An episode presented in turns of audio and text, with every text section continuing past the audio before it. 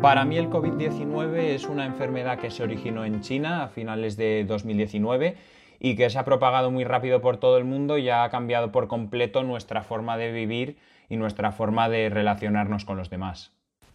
El COVID-19 es un virus eh, bastante infeccioso, el cual se ha, se ha expandido a nivel mundial y al parecer su origen fue en China aún varían eh, las teorías sobre la causa, si fue natural por la consumición de un murciélago, como nos dijeron en primera instancia, o si fue por eh, el humano que lo creó en el laboratorio y, y lo expandió. Los síntomas más comunes son eh, faltas respiratorias, dolores de cabeza muy fuertes y pérdida del gusto y del olfato, entre otros síntomas, pero una vez se pasa el virus o se mm, padece el virus, puede dejar secuelas de por vida o no, dependiendo del caso. El impacto físico del COVID para mí se da en todo el mundo. Por un lado, toda la gente contagiada sufre síntomas físicos, síntomas diversos, desde un mero cansancio y malestar general hasta una neumonía o un problema más serio de salud.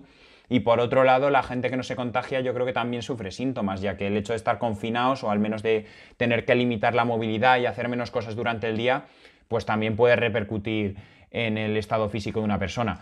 Todo esto a nivel de salud, porque luego la economía también, también ha sufrido un impacto gigante. Creo que nos viene fatal a todos. No creo que haya nada positivo, por mucho que la gente se intente centrar en lo positivo, en que nos está convirtiendo en mejores personas, creo que no nos está convirtiendo en mejores personas. Todo lo contrario, está empeorando nuestra calidad de vida totalmente. Vivimos en una situación súper inestable, eh, de inseguridad total y, mm, y no hay quien la mantenga. Bienvenidos queridos oyentes a un nuevo programa hablando de psicología con soy Carolina Marín, psicóloga y coordinadora de PsyCast. En este programa seguimos hablando del impacto psicológico de la pandemia por el COVID-19 y esta vez nos centramos en los jóvenes. Varios estudios han observado eh, que los jóvenes son más vulnerables a padecer ansiedad, estrés, depresión u otra sintomatología como consecuencia del confinamiento. Para hablar de ello, tenemos con nosotros a José Antonio Piqueras, doctor en psicología, profesor titular de la Universidad Miguel Hernández de Elche, donde se, eh, ha llevado a cabo un estudio eh, en población universitaria con el fin de estudiar este impacto psicológico durante la pandemia o durante el confinamiento exactamente, ¿verdad? Hola, José Antonio. Hola, buenos días, ¿qué tal? Sí, nosotros eh, hicimos esta encuesta entre abril y mayo aproximadamente, no fueron las primeras semanas del confinamiento, sino a partir de la sexta semana o así. Y nosotros nos interesaba conocer efectivamente el impacto que estaba teniendo el confinamiento en la comunidad universitaria y especialmente en los jóvenes, porque ha sido la mayoría de la gente que ha contestado, y, también ver si había fortalezas que les protegía, por decirlo así. Y nosotros nos encontramos que más o menos lo que la mayoría de estudios a nivel nacional e internacional, que un 30% de los que realizaron la encuesta, casi uno de cada tres, pues tenía alguna dificultad o problema psicológico a raíz del confinamiento, la mayoría problemas de ansiedad, estrés, estrés agudo, depresión, problemas del sueño. Y además cuando hacíamos preguntas más específicas para ver criterios o de, de síntomas diagnósticos, pues igual un 36% eh, señalaban que tenían este tipo de problemas, sobre todo síntomas de agorafobia, lo cual tiene sentido, de trastorno obsesivo compulsivo, que también tiene mucho sentido con todo el tema de la limpieza y demás. Y luego, pues el resto, que también había eh, cierta incidencia, por decirlo así, ¿no? Y además, pues eso, un 15% aproximadamente eh, nos decía que, consideraba que necesitaba apoyo psicológico, eh, psicológico o de cualquier otro tipo, que es un porcentaje, bueno, eh, significativo. O sea, no es una exageración, pero es un porcentaje significativo. además, todo esto, como decía, coincidente con estudios a nivel nacional e internacional. Hay algunos estudios a nivel nacional hay incluso alguno que nos ha comparado con otros países, el estudio paneuropeo de salud mental de la Fundación AXA, que lo que dice es que eh, la población española pues refiere que, por decirlo así, que es la que peor está, que la que reconoce sentirse peor eh, con respecto a otros países y que además ha pasado de antes a después del confinamiento de un 8% a un 34% de personas que dicen sentirse mal, cuando en Europa el porcentaje es de 22. Esto en las primeras meses del confinamiento. En el momento actual habría que verlo, ¿no? Claro, porque estos son, resultados de, esa, y que bueno, que yo creo que eh, comparado con población general no universitaria, ¿no? Em, eh, pues los datos son parecidos, ¿no? sin embargo, cuando comparamos por edades, em, eh, parece que en todos los estudios que se han hecho en población general, la edad es un factor de riesgo. O, mm, como que son más, más vulnerables ¿no? a, esta, a, esta, a este impacto psicológico. ¿Cómo crees que, están, serían esos resultados ahora? ¿Cuál es tu intuición? ¿no? Porque efectivamente este estudio fue en, la, en el confinamiento de marzo, abril y mayo, ¿verdad? Eh, ¿Cómo, pero vosotros seguís trabajando con jóvenes, con, con, em, eh, población universitaria? ¿Cuál es tu intuición o cuál es tu, la observación que estás haciendo de, de esta sintomatología? ¿Cuál crees que puede ser en estos momentos? Sí, pues efectivamente esto se circunscribe al periodo que fue. Mi percepción, que luego, eh, sinceramente, lo que hice fue buscar y mirar porque tenía esa gran duda, ¿no?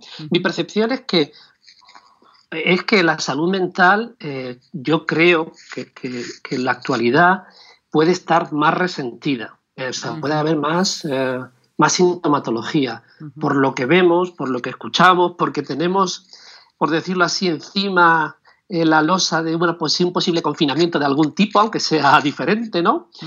Em, pero además hay estudios que ya han podido hacer esto, porque es verdad que hay muchísimos estudios de las primeras eh, semanas y meses del confinamiento, pero estudios longitudinales, pues muchos menos. Pero ya hay algún estudio que ha hecho cosas, aproximaciones muy interesantes. Hay un estudio que utilizó una muestra de, bueno, de un estudio de estos eh, longitudinales de un montón de años y comparó cómo se encontraban los jóvenes de 26 a 29 años en 2013, 2014, 2015, 2017, puesto que tenían medidas de, este, de, ansiedad de esas fechas, y luego evaluaron en abril y creo recordar que en junio.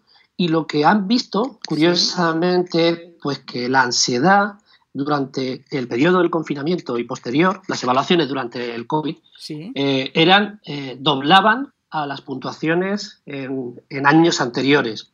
Y además el 15% de las personas jóvenes en ambas mediciones durante el confinamiento se mantenían, por lo cual llegaban a concluir incluso pues que esto no era una reacción a, una, a un estresor, a un evento, a un acontecimiento vital estresante como es el, el, COVID y todo lo relacionado, sino que podía tratarse del comienzo de un problema persistente. Es decir, esto ya son palabras mayores, es decir, longitudinalmente vemos que la gente desarrolla ansiedad y además se mantiene. Entonces ahí hay que ya saltan las alarmas y hay que hacer algo, ¿no? Por decirlo así. E incluso hay algún otro estudio que han hecho cosas también muy interesantes. Eh, ahora mismo hay muchas revisiones sistemáticas de todo lo que se ha publicado, porque no paran de salir artículos a tenteporrillo, ¿no? Pues hay una aproximación eh, que lo que hace es revisiones sistemáticas eh, vivas, es decir, va continuamente actualizando lo que va saliendo. Y esto también nos da una idea eh, es como más potente que una simple revisión que llega hasta mayo del 2020, por ejemplo. y ahí también han encontrado pues, que lo que más está repercutiendo eh, en los jóvenes y también la población adulta es la ansiedad, también depresión y otros síntomas, pero la ansiedad es lo que está siendo como más estable, por decirlo así, y además ah, repercutiendo pues fundamentalmente en, personas vulnerables, minorías, minorías LGTB, personas con enfermedades raras. Bueno, eh, si hablamos de personas vulnerables o grupos vulnerables, eh, hay muchísimos, pero especialmente en personas que previamente tenían eh, problemas psicológicos o estaban en tratamiento, de modo que, en fin, no ha habido una avalancha de personas con problemas mentales que han desbordado los, servicios sanitarios, pero sí que podríamos llegar a decir que eh, estamos quizás en una situación, yo diría, me atrevería a decir, incluso mm, peor, peor porque esto se está cronificando y, no sabemos lo que va a ocurrir en los próximos eh, meses, ¿no? Sí, es muy interesante esto que estás diciendo porque por, varias razones. Eh, primero, porque, porque efectivamente parece ser que la pandemia, por lo que estás diciendo y lo que apuntan, a lo que apuntan los estudios longitudinales, es que ha sido como la gota que colma el vaso, ¿no? Es decir, había ya una tendencia, ¿no? o a lo mejor ese desencadenante o eso que faltaba para cronificar ciertos, cierta sintomatología que ya se venía viendo en jóvenes, ¿no? Por lo que estás, eh, estás apuntando. Y, esto ha sido pues la, el desencadenante a esa cronificación o, a, que, a que ciertas personas que estaban vulnerables y que estaban ahí un poco entre, entre esa sintomatología ansiosa o no, o esos niveles de ansiedad leves o moderados, que hayan pasado a unos niveles más altos, ¿no? Sí, no, era, era que además sabemos que el 75% de los problemas mentales empiezan antes de los 24 años. Sí. Entonces, claro, eh, esto antes de COVID y no COVID. Sí, Entonces, ahora tenemos un estresor como este, tan, tan, tan lleno de incertidumbre, ¿no? De, mm. eh, pues claro, esto puede estar haciendo pues que desencadenando, ayudando, precipitando, el desarrollo de más problemas eh, mentales, emocionales, ¿no? Que estaban mm. ahí un poco apagados o latentes, pero que no. Y otra cosa también interesante es esta, mm, este impacto que estamos viendo en los estudios científicos y en los estudios transversales y longitudinales, eh, de este impacto en la población universitaria, la población joven, y sin embargo, esta, esta mm, eh, tendencia que estamos observando en los jóvenes, ¿no? A, a, parecer o, a, pensar que son, que son bastante impermeables a todo, ¿no? Tanto al, al COVID como, como enfermedad física, como padecimiento de síntomas físicos, como psicológicos, ¿verdad? Entonces es un poco em, eh, contradictorio porque efectivamente el personal universitario, personal eh, más joven, o las personas más jóvenes son muy vulnerables y están siendo muy vulnerables por lo menos al impacto psicológico del COVID, ¿no? Sí, sí, sí. Además, yo, yo lo reconozco, yo tenía un prejuicio, un juicio de valor previo y sin embargo, yo lo que fui viendo con el paso de las semanas eh, fue que los estudiantes de segundo, vamos, eh, lo estaban pasando francamente mal. Probablemente esto era previsible. Son personas más jóvenes, han tenido menos eh, posibilidades de desarrollar sus competencias, sus estrategias de regulación, sus estrategias de afrontamiento, han tenido menos, eh, han vivido menos eventos estresantes que les haya puesto a prueba, etcétera, etcétera. Pero yo, yo fui diciendo, bueno, claro, y, luego los datos nos han dicho sí o sí que los jóvenes lo, lo, estaban pasando peor, estaban sufriendo más. Especialmente los, los jóvenes, digamos, de, en edad adulta emergente, es decir, entre los 18 y los 29, más que los adolescentes, que también sabemos que a veces se le mete en la categoría jóvenes, ¿no? A partir de los 14 o 15 años. Yo creo que toda la situación que estamos pasando puede generar bastante estrés y ansiedad pero no solo por el confinamiento, sino porque también mucha gente se está viendo afectada a nivel laboral, a nivel familiar con la pérdida de personas cercanas. Yo creo que está siendo bastante duro, la verdad. Nuestro hogar se llena de, un mal ambiente en el que todos son quejas ante las normas, ante las recomendaciones. Eh, no nos acogemos ninguna norma y al final pues contagiamos al resto de la sociedad y, y se crea un ambiente pues malo. Ya no se está a gusto de ninguna manera, aunque una, una persona respete las medidas de seguridad, llevando mascarilla, la distancia social, ya no se está a gusto. Una persona ya no puede ir a ver a su familiar y estar tranquilo, porque siempre te queda la duda, ¿y si he hecho algo mal y puedo contagiar a esa persona? Nos ha afectado mucho, porque nuestro círculo se componía de, de gente que nos importa y en ciertos casos eh, un círculo muy amplio al que ya no puedes abrazar, no puedes tocar y creo que para nosotros es bastante importante y creo que nos ha afectado mucho eh, nuestro, a, la hora de relacionarnos entre nosotros y a la hora de vernos. Eh, también evaluasteis recursos y fortalezas en, esa, en ese estudio. Háblame de, de qué encontrasteis. Sí, eh, estábamos muy interesados porque la línea que, que traemos de otros estudios es el centrarnos en fortalezas, competencias socioemocionales y demás. Y, hay, que, hay que decir la verdad, la mayoría de la gente es resiliente, es fuerte, resiste, eh, aguanta las situaciones. Es verdad que, es lo que podemos afirmar. Eh, y no se ha producido una avalancha de problemas de salud mental como se auguraba eh, claramente. Nosotros hemos encontrado que competencias socioemocionales, es decir, la confianza o el creer en uno mismo, ser persistente, autoconocerse, creer en los demás, es decir, el apoyo familiar de los iguales y también del trabajo, de la universidad, del contexto en el que nos movemos. La competencia emocional, es decir, ser capaz de autorregular emociones, la capacidad de empatía, el autocontrol. Y una cosa muy interesante que se llama el compromiso con la vida, que tiene que ver con sentirse agradecido, tener motivación, entusiasmo y también ser optimista, un, un optimismo realista. ¿no? Todo esto amortigua el impacto de este acontecimiento y de otros eh, sobre la salud mental y sobre el ajuste. Además, otras, eh, otros eh, constructos como más tradicionales, lo de la resiliencia o las estrategias de afrontamiento, pues también, evidentemente, nos han, hemos visto, tenemos algunas publicaciones en marcha que, amortiguan el, impacto de, del COVID, de la COVID-19. Pero aquí hay que decir una cosa, que además yo, eh, bueno, ya lo sospechábamos, eh, eh, es verdad que el tema de las estrategias de afrontamiento no se puede hablar de desadaptativas y adaptativas como tal, porque el cuestionario que nosotros utilizábamos, el COPE28, que es muy conocido, tiene como esa doble agrupación. Y en verdad no salen bien las cosas y es porque cada persona tiene una forma muy personal de, afrontar las situaciones y no hay estrategias de por sí buenas o malas. Es decir, ese cuestionario, por ejemplo, te dice que eh, el afrontamiento del estrés es adaptativo cuando utilizas la fe o la religión. El afrontamiento activo de los problemas, el planificarte, el aceptar las cosas que son como son, el darle la vuelta a las cosas, el reencuadre positivo, eh, por ejemplo, ¿no? el apoyo instrumental emocional y el humor. Mientras que las malas son eh, no comprometerte con lo que te está pasando, negarlo, distraerte, pero en verdad, pero lo importante no es el comportamiento, sino de qué forma regulas tu, malestar, por decirlo así, tus emociones negativas.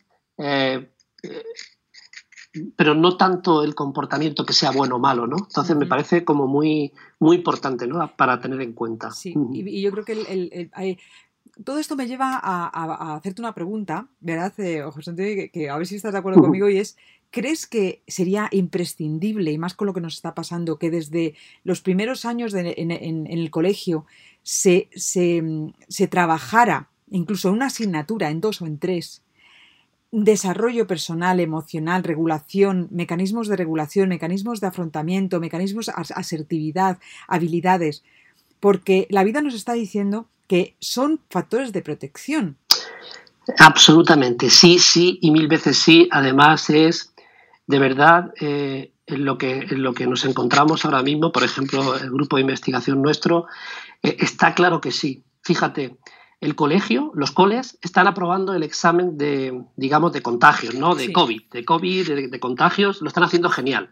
No, es la, no es la principal vía de contagio, sino que es la social y familiar, o sea, lo están haciendo fenomenal. A nivel de contenidos académicos, las que llaman las habilidades cognitivas, las, las, las, las heavies, las importantes, bueno, siguen mayoritariamente con un sistema tradicional donde el examen o el, o el control es lo importante. Eh, aunque se hagan eh, actividades más innovadoras, proyectos y demás. Pero eh, eso puede mejorar. Pero la parte de las soft abilities o, de las habilidades socioemocionales, hmm.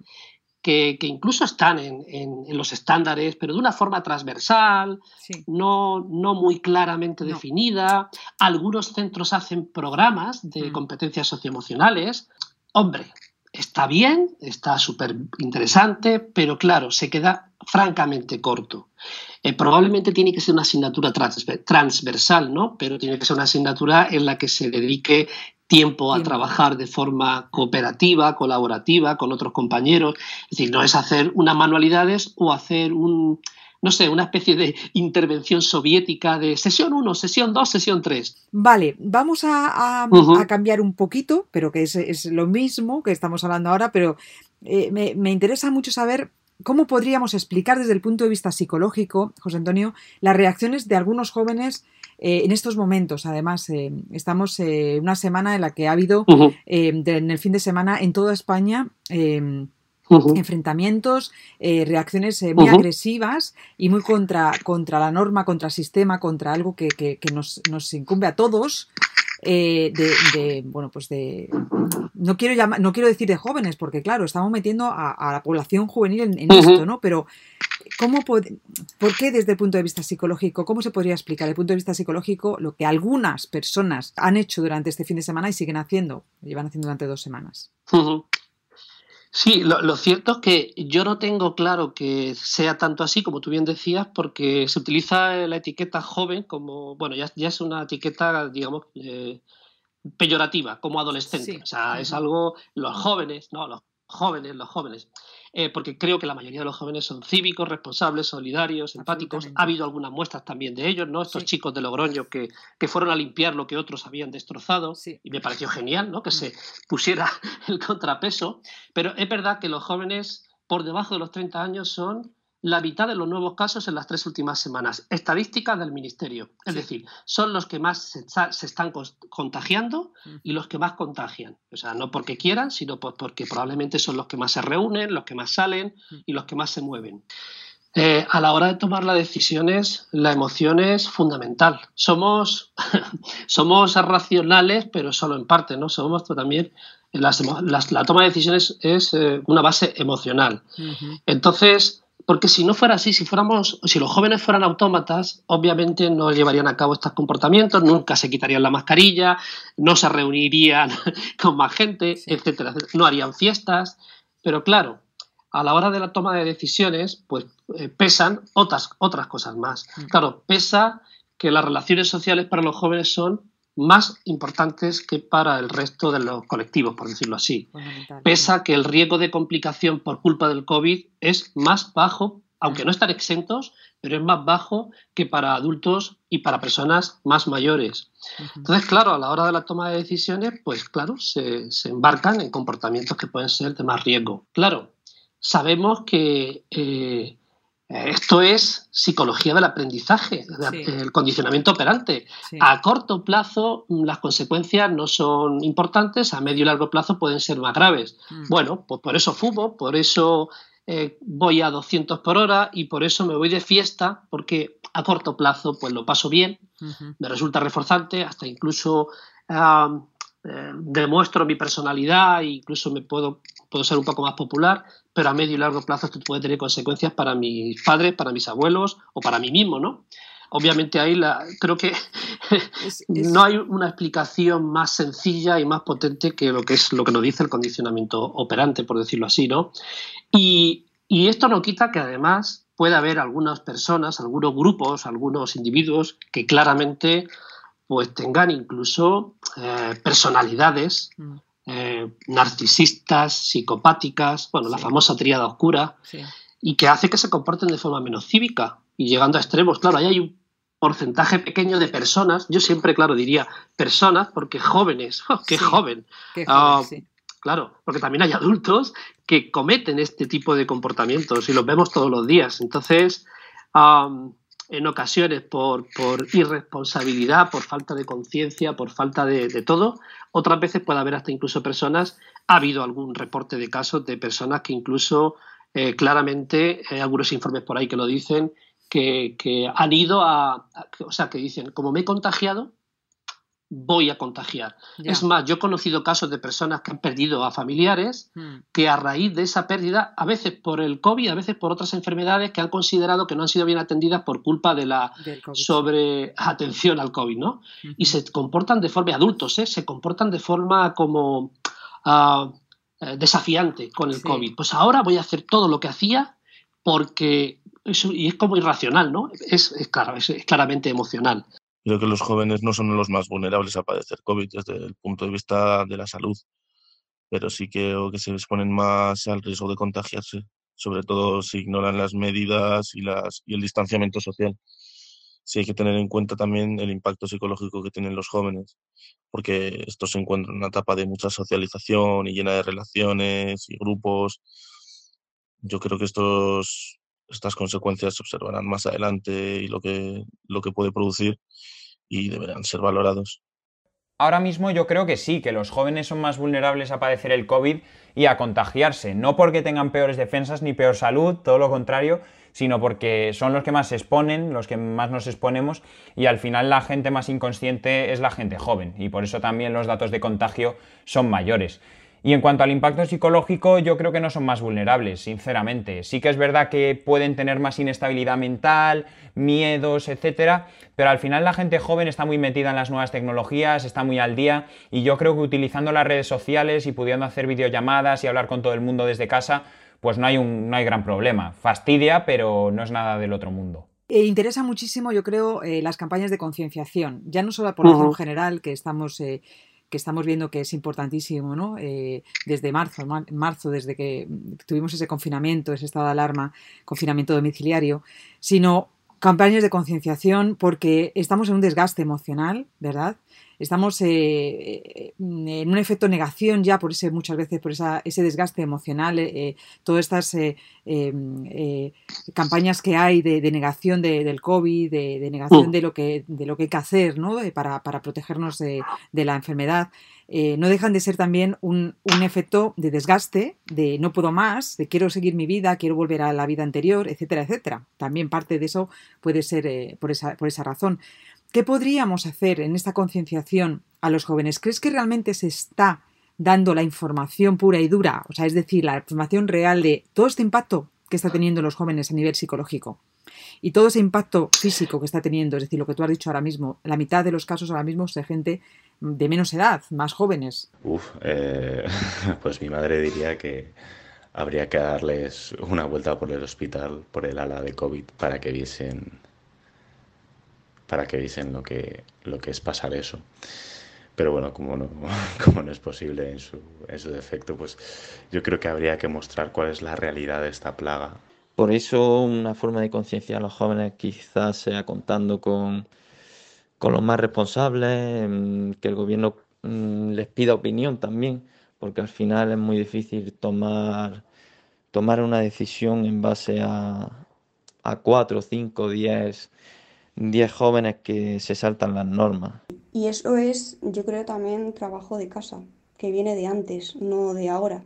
Mm, sinceramente, creo que a lo mejor a través de las redes sociales podrían jugar un papel importante a la hora de motivar a los jóvenes a respetar las medidas, respetar el distanciamiento social, eh, a través de, por ejemplo, los retos virales o medidas relacionadas con, con las aficiones o cosas de interés de los jóvenes. ¿Crees que pues, tenemos que hacer campañas de concienciación más directas para, para, que nos demos todos cuenta, y en general está la gente joven, de lo que puede estar pasando realmente?